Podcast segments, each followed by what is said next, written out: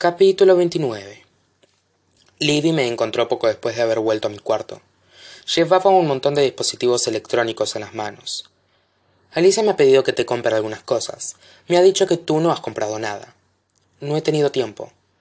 Estaba exhausta, abrumada y llegado a ese punto, era incapaz de asimilar nada de lo que había ocurrido desde que me había mudado a la casa Hawthorne, incluyendo a Emily, pensé. Pues qué suerte, replicó Livy. Yo tengo tiempo de sobra.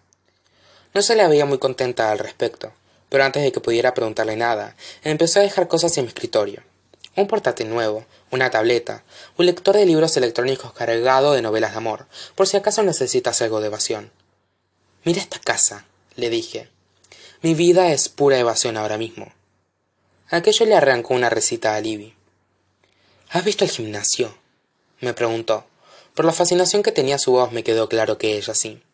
¿Y la cocina del chef? Todavía no.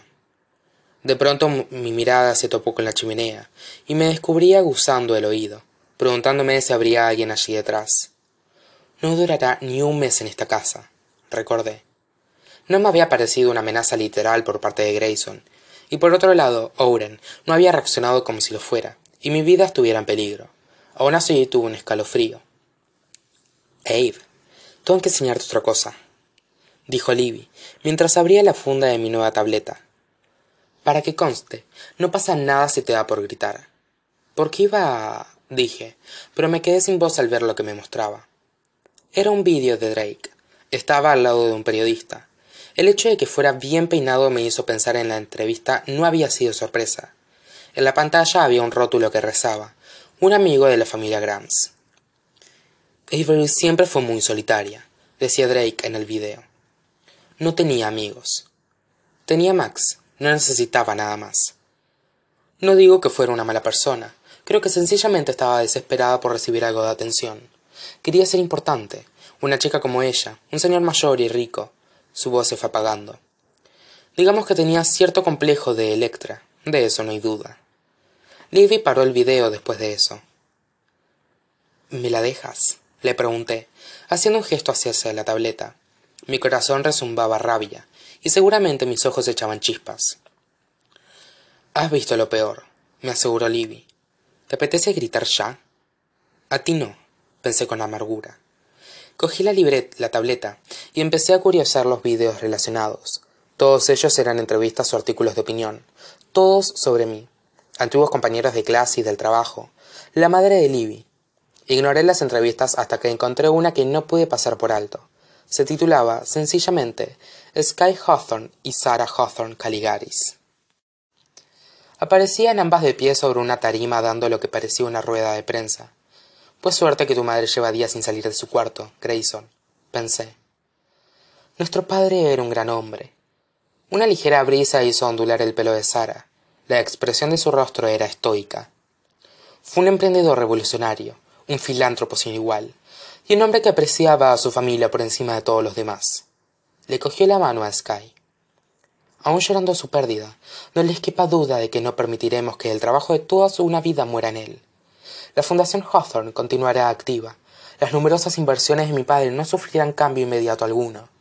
Si bien no podemos hacer comentarios acerca de los complejos aspectos legales de la situación actual, les puedo asegurar que estamos trabajando junto a las autoridades y varios especialistas de maltrato a mayores, además de un equipo de profesionales del ámbito médico y legal, para llegar al fondo de la cuestión se volvió hacia Sky, cuyos ojos brillaban, anegados de lágrimas por derramar.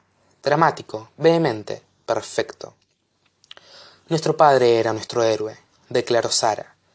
No permitiremos que sea una víctima, aunque haya fallecido y con esa intención queremos proporcionar a la prensa los resultados de un examen genético que confirma de forma concluyente que, al contrario de las especulaciones y afirmaciones difamatorias que circulan en la prensa amarilla, Avery Grams no es fruto de una infidelidad por, por parte de nuestro padre, quien fue fiel a su amada esposa, nuestra madre, durante todo su matrimonio.